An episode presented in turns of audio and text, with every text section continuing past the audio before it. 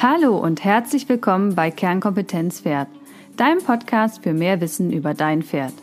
Mein Name ist Dr. Veronika Klein und ich bin Fachtierärztin für Pferde.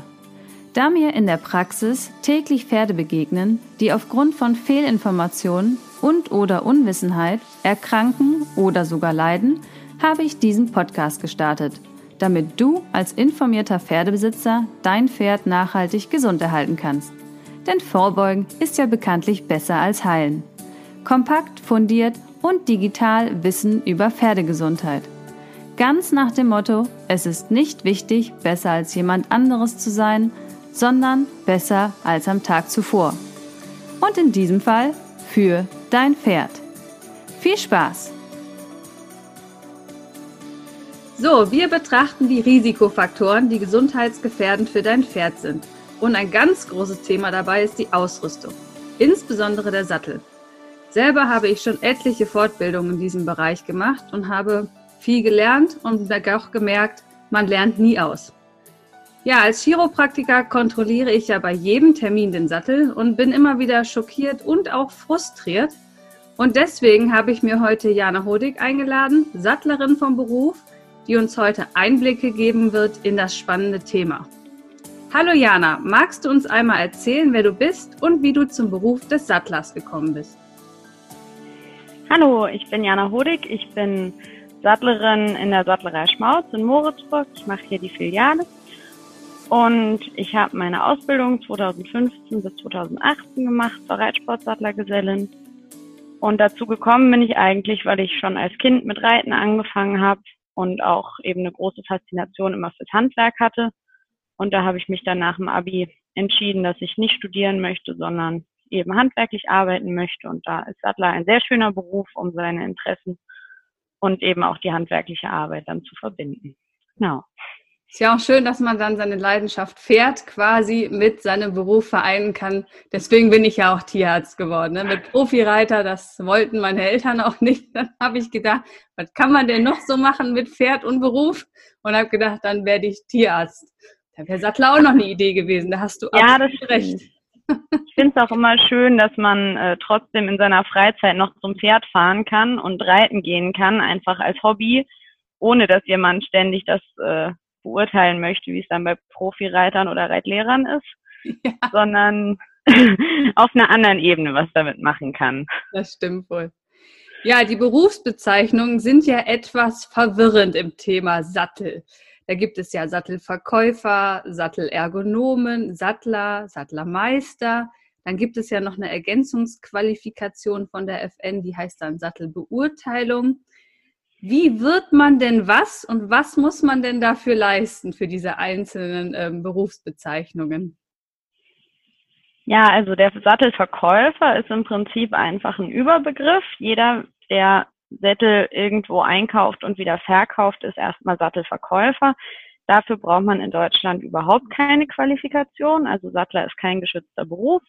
Und dementsprechend kann das erstmal jeder machen, der irgendwo von einem Hersteller eine Kundennummer bekommt und Sättel beziehen kann. Dann Sattelergonom, das ist das, was man an der Saddle Fit for Life Akademie wird. Da macht man einen ersten fünftägigen Kurs zum Pferdeergonom muss dazu auch 30 Pferde nach diesem System ausmessen. Das heißt, dieser Pferdeergonom beschäftigt sich, das habe ich nicht selber gemacht, deshalb kann ich das auch nur so wiedergeben, wie das auf der Website ist, hauptsächlich mit der Sattelpassform, wo man das eben diese fünf Tage lernt. Und dann hat man am Ende eben eine Prüfung. Und wenn man das gemacht hat, kann man die Weiterbildung machen zum Sattelergonom, wo man dann einen drei- bis viermonatigen Kompaktkurs macht oder das über ein Jahr in Modulen lernt und nochmal die praktischen Fähigkeiten zum Sattel anpassen vermittelt bekommt. Und dazu soll man dann auch über mehrere Monate hinweg eben mit einem Saddlefitter von der Akademie mitfahren und eben 80 Pferde als Assistent mit vermessen und die Anpassung mit betreuen. Und dann macht man dann natürlich auch eine Prüfung und dann wird man Sattelergonom.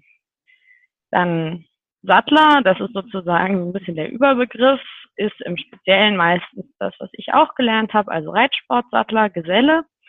Das ist eine dreijährige Berufsausbildung, ganz klassisch über die Handwerkskammer dual. Das heißt, man hat einen Betrieb, wo man die meiste Zeit über einfach arbeitet und im Betrieb mit eingebunden wird und hat dazu dann noch einen schulischen Teil in der Berufsschule, wo man entweder einmal die Woche oder in Blogs eben theoretisches Wissen und auch praktische Sachen vermittelt bekommt, die jetzt im Betrieb nicht vermittelt werden, um das auch ein bisschen auszugleichen, dass natürlich die Ausbildung sehr betriebsabhängig abläuft und je nachdem, wo man die dann macht, man auch ganz unterschiedliche Sachen vermittelt bekommt. Der Sattlermeister ist dann eigentlich die zweite Stufe zum Gesellen. Das heißt, wenn man Geselle ist und ein paar Jahre vielleicht auch gearbeitet hat, dann kann man sozusagen den Meisterbrief machen. Das ist inzwischen in Deutschland so, dass man den nicht mehr unbedingt braucht, um sich selbstständig zu machen. Deshalb machen auch immer weniger Leute den Meister. Aber das ist dann einfach genau wie bei allen anderen Handwerksberufen auch ein Kurs, der meistens über drei Monate als Kompaktkurs auch vermittelt wird, wo man dann zwei fachspezifische Prüfungen, eine wirtschaftlich-rechtliche Prüfung und den Ausbilderschein quasi ablegen muss. Und der Sattlermeister berechtigt einen dann auch, Auszubildende zu nehmen und eben quasi wieder als Reitsportsattler Gesellen auszubilden. Die FN-Ergänzungsqualifikation ist einfach ein zehntägiger Kurs, wo man die ähm, auch die Basics zur Sattelbeurteilung vermittelt bekommt, aber keine praktischen Fähigkeiten, den Sattel dann anzupassen. Das richtet sich vor allem an Leute, die eben auch sonst rund ums Pferd arbeiten, sowie Trainer oder Tierärzte, um einfach auch einen Grundwissen zum Thema Sattel, wie sollte er sein und äh, was sind so die Unterschiede zwischen verschiedenen Sätteln zu vermitteln. Ja, das ist quasi dann das, was man, also was wir auch bei uns in der Physiotherapie-Ausbildung mit hatten, dass man den Sattel beurteilen kann, ob er passt oder nicht. Wenn man dann sieht, er passt nicht, kann man nur nichts dran ändern. Genau, genau. Quasi dann den Fachexperten dann dazu holen, äh, der dann wirklich was am Sattel machen kann. Ja, also Absolut. ich kann wirklich nur empfehlen, wenn man einen, ich sage jetzt mal den Überbegriff Sattler ruft, ähm, sich wirklich zu erkundigen, was die Leute gelernt haben, weil, wie du schon sagst, es ist halt nicht geschützt, der Begriff. Und da wird immer gesagt, der Sattler kommt. Und wenn man dann mal genau nachhört, ähm, dann sind diese ganzen Begriffe irgendwie im Raum und keiner weiß eigentlich genau, was die Leute gelernt haben. Und es sind ja schon massive Unterschiede, ob ich äh, zehn Tage oder drei Jahre in der Berufsausbildung war. Also das ist ja schon gravierend, würde ich sagen. Ähm, ja. Was ich immer wieder höre, ist, dass ähm, kritisiert wird, dass der Sattler zu wenig über Anatomie, also jetzt quasi in der Berufsausbildung, zu wenig Anatomie und Biomechanik oder auch die Reitlehre einfach zu kurz kommt in der Ausbildung. Hast du das persönlich auch so empfunden oder hast du dich noch zusätzlich dann fortgebildet? Das ist tatsächlich sehr betriebsabhängig. Es ist eben leider so, dass es nicht mehr sehr viele Reitsportsattler Auszubildende gibt und die alle sehr weit über Deutschland verteilt sind. Das heißt, in der Berufsschule wird man gemeinsam unterrichtet mit Autosattlern und Feinteschnern und dementsprechend ist das jetzt nicht drei Jahre lang fachspezifisch Reitsportunterricht, wo man irgendwie ganz in die Tiefe eingehen kann, sondern meistens wird dann entweder für bestimmte Stunden oder zu einer bestimmten Zeit in diesem Unterricht das getrennt nach den Fachrichtungen, wo man dann eben auch Anatomie des Pferdes, Biomechanik, Reitlehre lernt, aber es ist eben nicht so intensiv vorhanden, weil das einfach für die Schulen logistisch nicht möglich ist. Da ist, denke ich, aber auf jeden Fall auch ein Verbesserungsbedarf da. Das heißt, es wäre schön, wenn das in der Schule intensiver unterrichtet würde, sei es, indem man die Klassen zusammenlegt und die Leute müssen dann eben alle an einen Ort in Deutschland kommen, wo man dann aber guten, qualifizierten Unterricht zu dem Thema machen kann und man hat nicht zum Beispiel in meiner Klasse vier Leute, die dann Reitsportsattler sind. Für diese vier Leute kann man jetzt nicht äh, jemanden einstellen an der Berufsschule, der dann einmal die Woche vier Leutchen da was erzählen kann.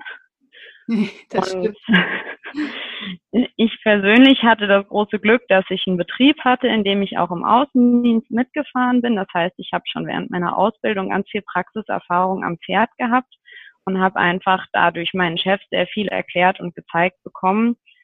Und das ist eben in der Berufsausbildung einfach im Moment so, dass es hauptsächlich vom Betrieb abhängig ist. Das heißt, je nachdem, wo ich meine Ausbildung mache, habe ich auch die Gewichtung, in meiner Ausbildung. Ich habe eben in einem Betrieb gemacht, wo wir hauptsächlich Anpassung und Verkauf gemacht haben.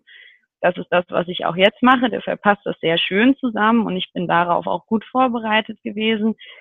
Ähm, wenn man aber natürlich zum Beispiel irgendwo in der Produktion ist, wo vielleicht der Betrieb selber gar nicht unbedingt zum Pferd rausfährt, weil er nur Sättel baut und die dann weiter vertrieben werden, gestaltet sich das dann schon wieder anders und ist es schon wieder viel schwieriger. Aber die meisten Leute, die ich kenne, die den Beruf lernen, haben natürlich auch selber eine Verbundenheit zu Pferden und bilden sich da auch privat dann weiter und haben zum Teil auch ihre eigenen Pferde natürlich und haben da sozusagen Grundinteresse sich ja. da auch mit zu beschäftigen, was man, denke ich, auch mitbringen sollte. Insofern denke ich, die Kritik ist schon gerechtfertigt. Das könnte wesentlich besser organisiert werden. Es ist aber eben auch keine private Akademie oder Ausbildung, wo die Leute Geld dafür bezahlen, dass sie teilnehmen, sondern im Gegensatz, man wird ja als Azubi sogar vom Betrieb auch bezahlt. Und dementsprechend ist da natürlich die eins zu eins Betreuung von der Schule auch eine andere. Und da denke ich, gibt es sicherlich auch Vorteile, was jetzt die Ausbildung zum Sattelergonom oder so angeht, wo man sagt, weil da einfach dieser Pflichtpraxisteil mit 80 Anpassungen mit drin ist, den könnte man in der Ausbildung tatsächlich auch ganz gut gebrauchen, weil das im Moment die Betriebe größtenteils allein entscheiden, inwieweit ihre Auszubildenden was dann machen im Betrieb. Ja, das, also das ist bei uns, bei den Tierärzten ist das ja auch ein bisschen geändert worden mit dem Fachtierarzt. Da muss man ja nachher nochmal fünf Jahre dranhängen. Und inzwischen gibt es Kataloge, wo man dann wirklich abhaken muss, was man gemacht hat. Also praktisch fünfmal in Muskel gespritzt und so viel Koligopien gesehen. Und da muss man dafür immer so Fallberichte schreiben, die dann auch eingereicht wird. Und das war früher auch alles nicht so. Also da gab es dann nur eine Prüfung. Und jetzt wird wirklich nach so einem Leistungskatalog den man sich über die Jahre abzeichnen lassen muss, ähm, dass man beweist, dass man das praktisch auch alles gemacht hat, bevor man das bekommt. Das wäre ja im Prinzip dann auch so eine ja. Weiterentwicklung, die dann einfach Sinn machen würde, absolut. Absolut, genau. Also das ist definitiv, da ist Verbesserungsbedarf, aber das ist eben immer im äh, staatlichen Wesen ein bisschen schwierig, ja. wenn es halt auch nur so eine ganz kleine, winzige Sparte ist, der Reitsportsattler. Das sind, ich weiß nicht, vielleicht 40 Auszubildende im Jahr in ganz Deutschland. Da tun sich dann Veränderungen immer sehr schwer irgendwie äh, das heißt, groß anklang. Einen Workshop ins Leben rufen für diese 40 Leute einmal im Jahr, so eine Woche Biomechanik, Anatomie, Hardcore-Programm. Genau, also es wird im Prinzip, also ich hatte es zum Beispiel in der Schule durchaus auch, dass natürlich Anatomie vom Pferd und so unterrichtet wurde, aber würde man diese 40 Leute an einem Ort bündeln, dann wäre es natürlich viel einfacher, das wirklich ähm, intensiv zu unterrichten. Dann hätte man eine Klasse oder zwei Klassen und dann könnte man da auch wirklich was machen. Mit, mit drei, vier Leuten pro Bundesland kommt man da eben nicht so richtig weit. Es gibt schon in Mainburg in Bayern eine Schule, wo relativ viele Reitsportsattler sind. Ähm, das ist auch dort, wo dann die Meisterschule zum Teil stattfindet, wo schon relativ viele gebündelt hinfahren, aber das ist eben auch betriebsabhängig, wo man die Leute hinschickt und nicht jeder Betrieb möchte seine Auszubildenden zwischendurch immer mal für einen Monat komplett abgeben, weil gerade in kleinen Betrieben, und das haben wir in der Reitsportsattlerei natürlich auch, wir haben ganz viele Betriebe mit zwei, drei Leuten, da macht das schon ziemlich einen Unterschied, ob jemand dann einfach mal einen Monat gar nicht da ist, weil der jetzt in der Schule ist. Da ist einem das natürlich lieber, wenn die nur einen Tag die Woche, meine ich, da sind. Ja, sehr spannend. Vielen Dank für die Einblicke, Jana. Kommen wir mal zum Sattel selber. Welche Symptome werden dir denn am häufigsten von Pferdebesitzern geschildert, wenn du zur Sattelkontrolle kommst? Also im Prinzip kann man das relativ gut zusammenfassen. Es gibt immer Symptome, die der Reiter hat und Symptome, die das Pferd hat. Also entweder der Reiter ist unglücklich, weil er zum Beispiel falsch sitzt das Gefühl hat, nicht richtig zum Sitzen zu kommen, das Gefühl hat, mit dem Sattel wegzurutschen, dass da irgendwas nicht stimmt. Oder das Pferd ist unglücklich, was dann natürlich auch häufig der Reiter merkt, weil es zum Beispiel klemmig läuft oder einen schon böse anguckt, wenn man mit dem Sattel nur um die Ecke kommt und wenn man den dann drauflegt, erst recht. Das sind so sozusagen die häufigsten Sachen und zum Glück ist es auch meistens so, dass jetzt noch nicht furchtbar was passiert ist. Also ich habe jetzt in der Zeit, wo ich hier bin, noch kein einziges aufgerittenes Pferd gehabt oder so. Das heißt, man hat zum Glück meistens Kunden, die auch äh, selber ein bisschen mit Menschenverstand da dran gehen und auch merken, wenn was nicht stimmt und dann relativ schnell eingreifen und einen auch holen.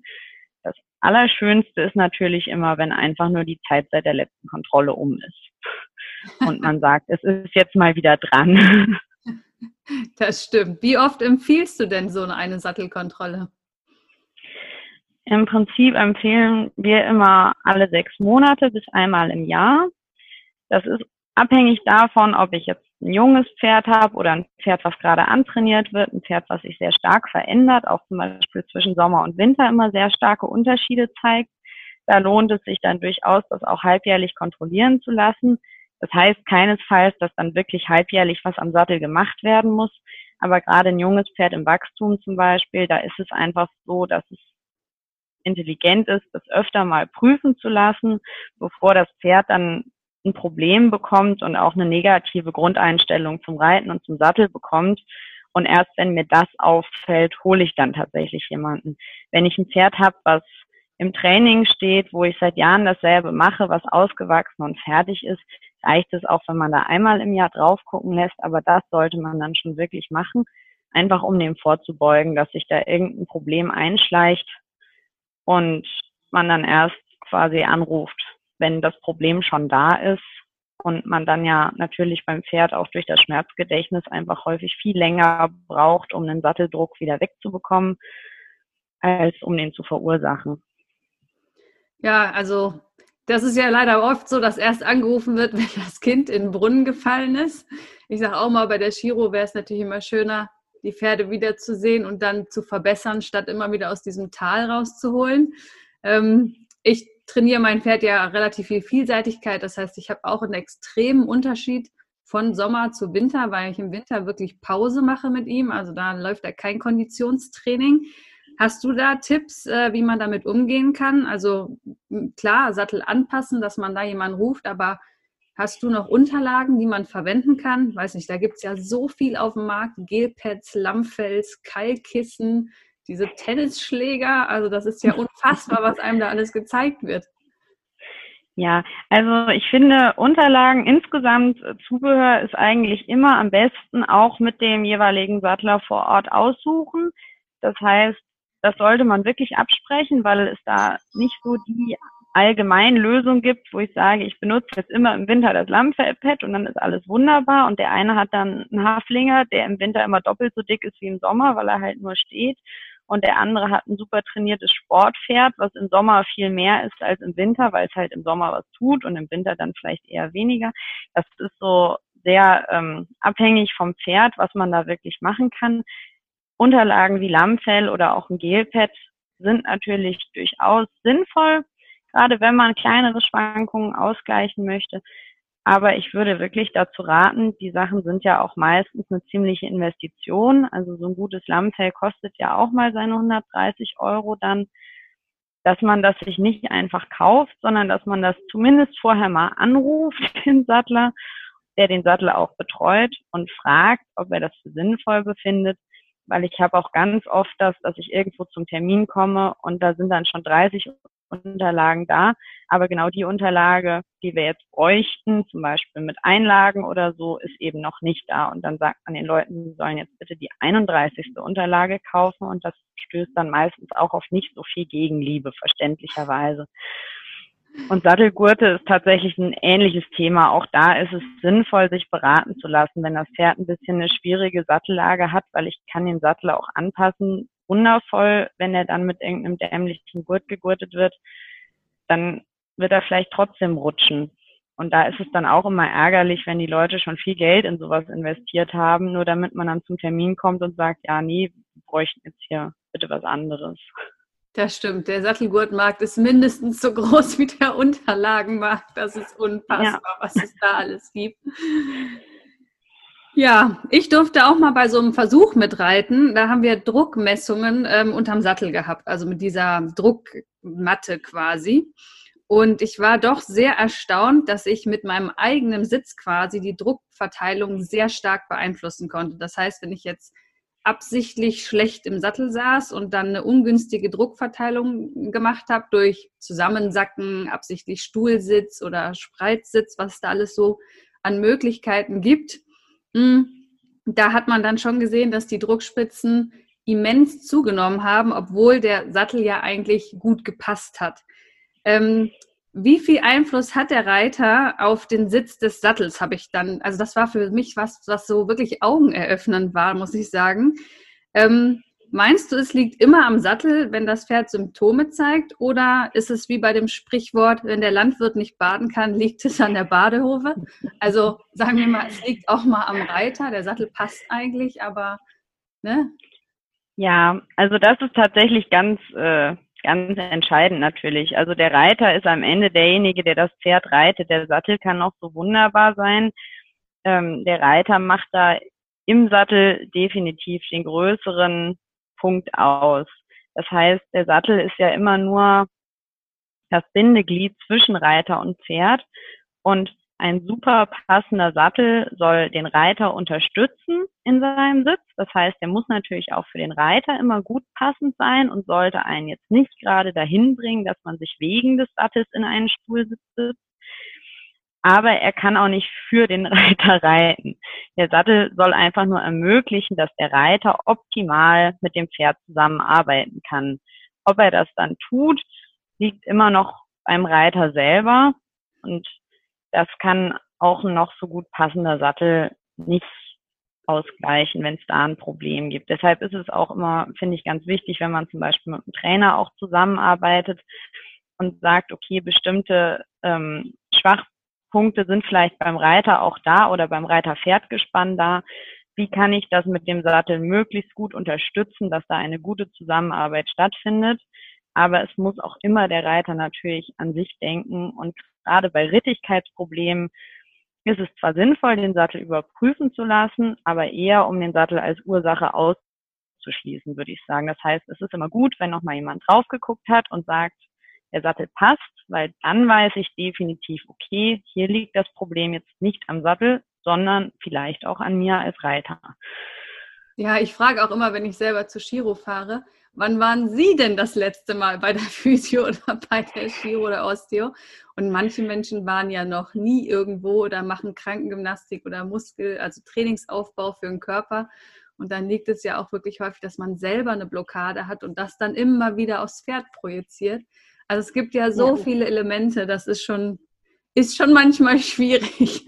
Ja, auf jeden Fall. Und gerade so ein schiefer Sattel und ein schiefes Pferd kommen auch ganz oft von einem schiefen Reiter. Also gerade Leute, die auf Arbeit ähm, eine schiefe Arbeitsposition zum Beispiel immer haben, da ist es ja ganz natürlich, dass man sich da auch eine bestimmte Haltung angewöhnt.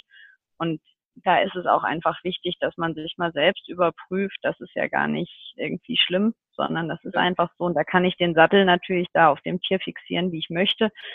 Wenn der Reiter dann schief drin sitzt, dann wird das Pferd trotzdem wahrscheinlich nicht so wundervoll geradeaus damit laufen. Ja, und so eine Massage einmal die Woche ist wirklich nicht schlimm für einen Menschen. Das stimmt, ja, absolut. Ja, sehr schön. Wenn die Hörer jetzt mehr über Sättel erfahren möchten, wo können die sich denn sinnvollerweise fortbilden? Hast du da was du empfehlen würdest? Im Prinzip am allerwichtigsten ist meiner Meinung nach wirklich die professionelle Beratung vor Ort, also dass man jemanden findet, dem man da vertraut, der einem das auch gut erklären kann. Für mich sind so ein bisschen Indikatoren dafür, dass ich merke, jemand macht das wirklich professionell und gut, dass man nicht nur eine Sattelmarke vertreibt, sondern ein bisschen breiter aufgestellt ist, dass man auch dem Kunden gut die Unterschiede zwischen verschiedenen Satteltypen darlegen kann und erklären kann, für den Kunden verständlich, was sind da die Unterschiede und das auch am Pferd zeigen kann. Also das heißt, als Kunde sollte ich das selber nachvollziehen können. Ähm, Sattelanpassung per se ist ja kein totales Buch mit sieben Siegeln und auch als Reiter sollte ich also, wenn mir jemand das erklärt, das Gefühl haben, ja, das birgt eine Logik in sich und ähm, sollte da auch ein bisschen auf meinen eigenes Gefühl natürlich hören. Das heißt, man hat auch selber als Reiter ja meistens doch ein ganz gesundes Verhältnis zu seinem Pferd und merkt, ist das zufrieden oder ist es unzufrieden. Und wenn ich jetzt wirklich das Gefühl habe, da sagt zwar jemand, das passt alles wunderbar und es funktioniert aber irgendwie für mich nicht, dann hole ich mir vielleicht auch mal eine Zweitmeinung. Aber das ist so meiner Meinung nach das äh, Beste, um sich da auch selber fortzubilden, ist einfach zuzuhören, wenn man den Sattler da hat, sich das erklären und zeigen zu lassen. Es gibt natürlich ganz viele Bücher auf YouTube, Videos, Schulung, Weiterbildung zu dem Thema. Da ist auch immer viel Gutes dabei. Also es gibt da auch immer natürlich einen gewissen Grundstock an Kenntnissen, der vermittelt wird, der sinnvoll und richtig ist. Aber meistens sind eben solche Bücher oder Videos zur Verfügung gestellt oder geschrieben von Leuten, die selber einen bestimmten Typ Sattel bauen und vertreiben wollen. Und deshalb ist das durchaus mit Vorsicht zu betrachten. Ich denke, es ist nicht ratsam, sich jetzt ein Buch zu kaufen und zu denken, das lese ich und dann weiß ich da alles darüber, weil das eben überhaupt keinen Bezug zu mir und meinem Pferd hat in dem Moment. Und da ist, glaube ich, einfach die Beratung vor Ort, wo man eben den Menschen das Pferd da hat und darauf bezogen dann auch Sachen sagen kann, wesentlich wertvoller. Und da sollte man sich auf keinen Fall darauf verlassen, nur weil ich jetzt gerade im Netz gelesen habe, dass das hier der neueste Schrei und besonders toll und besonders pferdefreundlich ist, heißt das eben leider nicht, dass es auch für mich und das Pferd unbedingt das Beste und Richtigste sein muss. Ja, ich habe auch gemerkt, umso mehr ich mich fortgebildet habe im Thema Sattel, weil ich finde, das ist ein sehr leidiges Thema und es betrifft mich ja auch jeden Tag als Reiter, als Trainer, als Tierarzt, als Physio, ähm, habe ich gemerkt, ich bin immer weiter weg von diesen Theorien gegangen und immer mehr hin zum Pferd. Und ich sage immer, das Pferd entscheidet. Die können mir alle erzählen, was sie wollen. Wenn das Pferd nicht funktioniert darunter oder da eine Schwellung ist nach dem Reiten, dann hat das Pferd entschieden, dass der Sattel nicht passt. Also, ja. Ne, dass man genau. immer wieder zurück auf die Anatomie, die Biomechanik und das Pferd hört und dann genau sich die Beratung holt. Das ist auch das, was mein Fazit nach zehn Jahren Bewegung das ist ja, also es ist eben, das ist eben auch wirklich dieser Punkt, dass man bei aller Beratung und bei aller Information, die man sich von außen holen kann, wirklich nicht vergessen sollte, auch ab und zu mal in sich reinzuhören und das Pferd wirklich das aktiv, vielleicht den Sattel auch mal ohne Unterlage zwischendurch wieder draufzulegen. Man ist ja meistens auch am Stall so in seinem Trott und dann wird das alles so gesattelt und so gemacht, wie man das immer macht. Und einfach mal wieder sich bewusst hinzustellen und zu gucken, habe ich eigentlich das Gefühl, dass das hier alles gut funktioniert. Weil ja, natürlich Beratung ist auch immer irgendwo an den Grenzen und man muss eben auch schauen, dass man da wirklich was findet, womit man selber und womit auch das eigene Pferd gut zurechtkommt und nicht weil es gerade Mode ist und alle am Stall haben sich jetzt ein Gelpad gekauft, muss mein Pferd jetzt auch ein Gelpad runterkriegen, weil alles andere Tierquälerei ist. So funktioniert das eben leider nicht. Das ist wohl richtig. Ja, sehr schön. Ja, die letzte Frage, die wir im Podcast immer stellen, ähm, wo bildest du dich denn über das Thema Pferd vor? Also jetzt mal unabhängig vom Thema Sattel, sondern einfach, was du privat nutzt und ob du da eine Empfehlung für unsere Hörer hast. Also ich habe tatsächlich noch eine Podcast-Empfehlung. Es gibt von Anna Janscher, das ist äh, eine Trainerin, die auch hier aus Sachsen kommt. Die macht auch einen Podcast, Pferdeausbildung mit Herz und Hirn nennt er sich. Den höre ich im Moment auf Arbeit tatsächlich auch sehr gern. Das ist eine ganz gute Ergänzung, wenn man immer sozusagen mit Kernkompetenz fährt, so ein bisschen den medizinischen äh, Teil und gesundheitlichen Teil abgedeckt hat. Und äh, das ist eben dann ein Podcast, der sich wirklich so mit Ausbildung und so ein bisschen auch ja Ideen und Ansätzen zum Thema, wenn ich ein bestimmtes Problem mit meinem Pferd gerade habe, auseinandersetzt. Das finde ich eigentlich sehr schön. Dann natürlich die Bücher von Gillian Higgins, aber ich glaube, die wurden jetzt auch schon öfter mal genannt, dass die ganz gut sind. Die kann man natürlich auch nur empfehlen.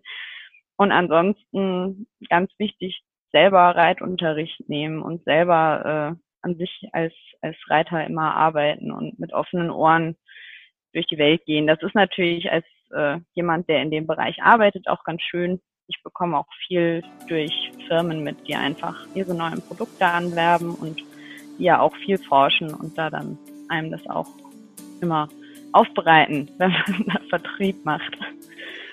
Das klingt nach einer sehr guten Mischung. ja, vielen lieben Dank für deine Zeit.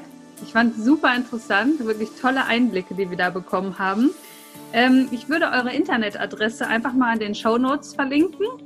Ähm, dann können die Hörer vielleicht im Nachgang euch einfach kontaktieren. Wahrscheinlich eher ja, die aus dem, aus dem Osten, die dann, ähm, sonst habt ihr wahrscheinlich, reist ihr nicht sechs Stunden durch ganz Deutschland. nee, genau. Aber ich verlinke genau. es trotzdem mal, dann können die Leute sehen, wo du quasi tätig bist. Ja, und dann, wie gesagt, vielen lieben Dank. Ich wünsche dir noch eine schöne Woche und ja, schöne Weihnachten, die stehen ja vor der Tür, ne?